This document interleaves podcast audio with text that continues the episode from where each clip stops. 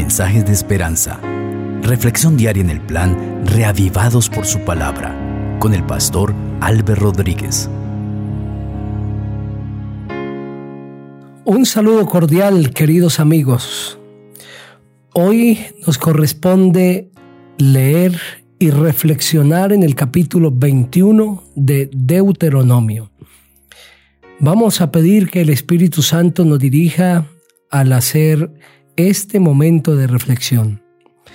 Querido Padre, muchas gracias te damos porque nos has regalado la oportunidad de acercarnos al texto bíblico con el objetivo de leer y de reflexionar sobre las verdades que en tu palabra están para nosotros.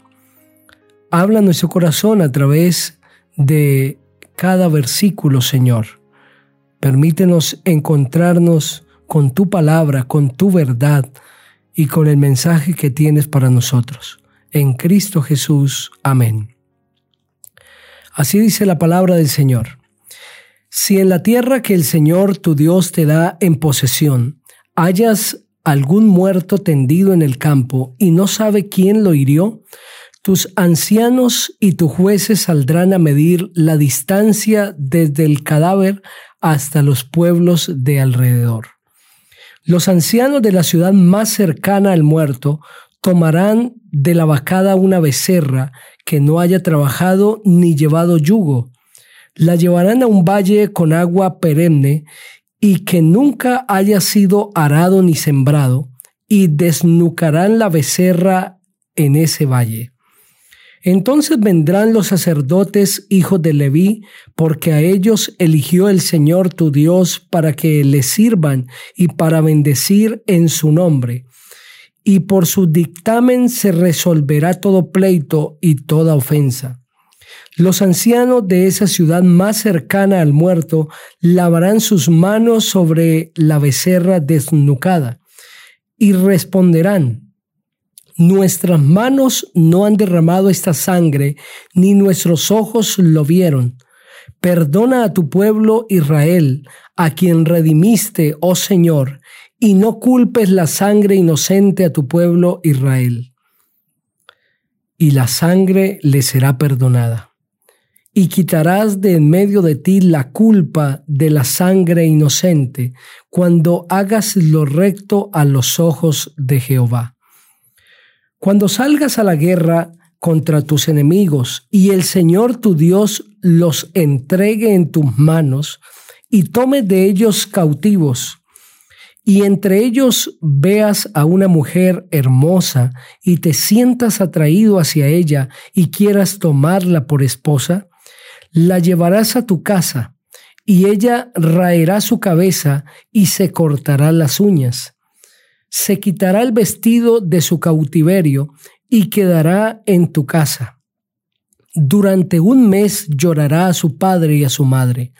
Después podrás llegar a ella para ser su esposo y ella tu esposa. Y si después no te agradará, la dejarás en libertad.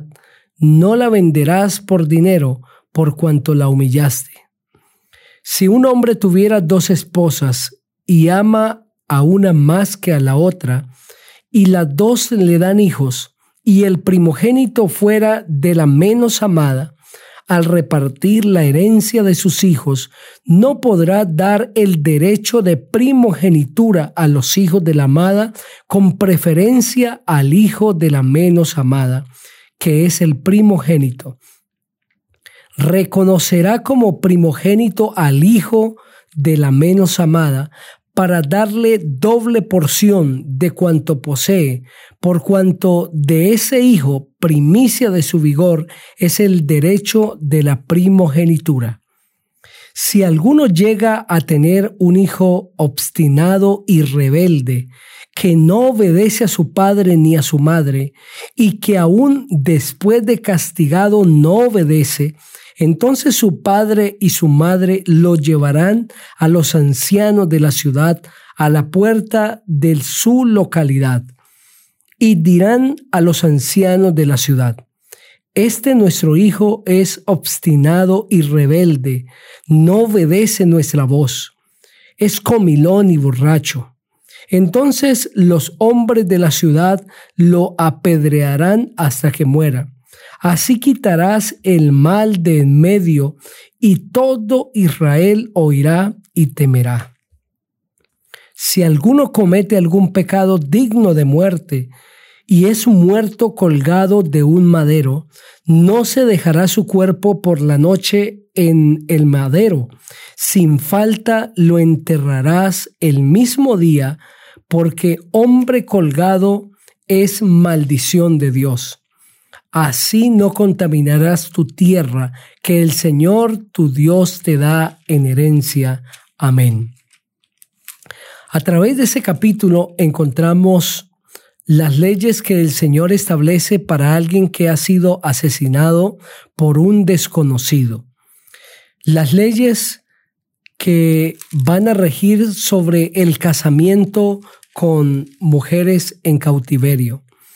Las leyes de la primogenitura para los hijos de la mujer menos amada, en el caso del hombre que tenga más de una mujer las leyes sobre el trato con un hijo rebelde y finalmente las leyes para el trato con alguien que ha sido clavado en una cruz o que ha sido levantado en un madero. En la primera parte del capítulo claramente vemos que el Señor indica que cuando un hombre aparezca asesinado y no se sabe quién lo hizo, se ha de determinar las opciones o las posibilidades sobre los responsables de tal acto y es que se determinará la ciudad más cercana y a esa ciudad se le imputará la culpa de el asesinato de ese hombre.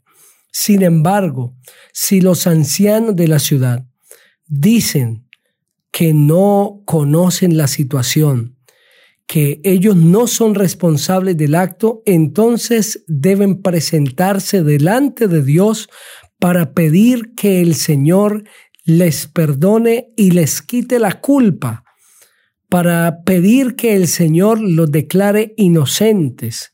Y para ello se ha de tomar a una becerra y ésta ha de morir desnucada. Y luego sobre el cuerpo de esta becerra, los ancianos de la ciudad se lavarán las manos como un símbolo, como una expresión de su inocencia, de su no culpabilidad. Y al lavarse las manos suplicarán delante de Dios de la siguiente manera. Nuestras manos no han derramado esta sangre, ni nuestros ojos lo vieron.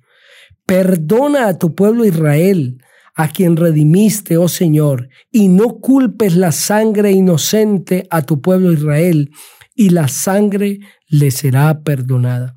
Y de esta manera se quitará la culpa no solamente de la ciudad misma, sino de todo el pueblo, la responsabilidad del pueblo de la muerte de este hombre.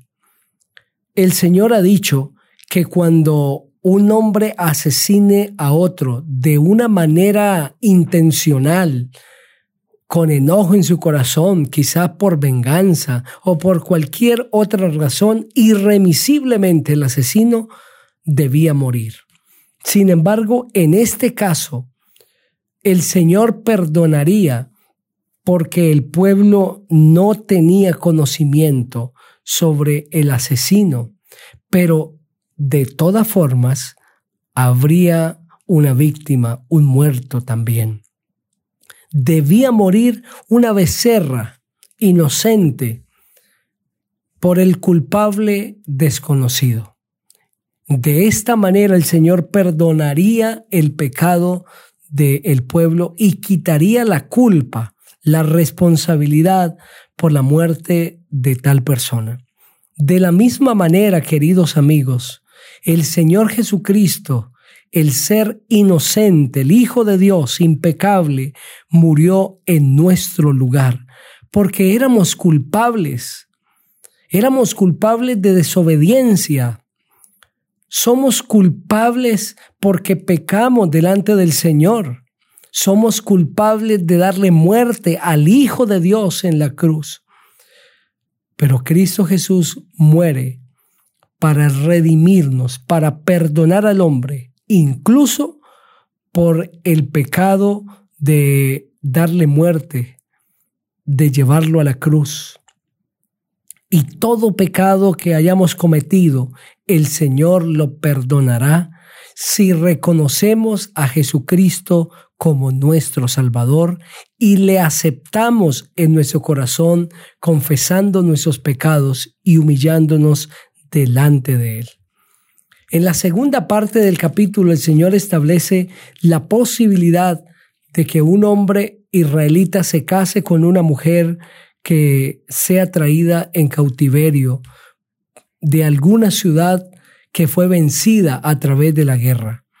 El Señor indica que después de hacer todo un proceso, que la mujer llore a sus padres, cortándose las uñas y habiéndose rapado el cabello durante un mes, el israelita la podría tomar.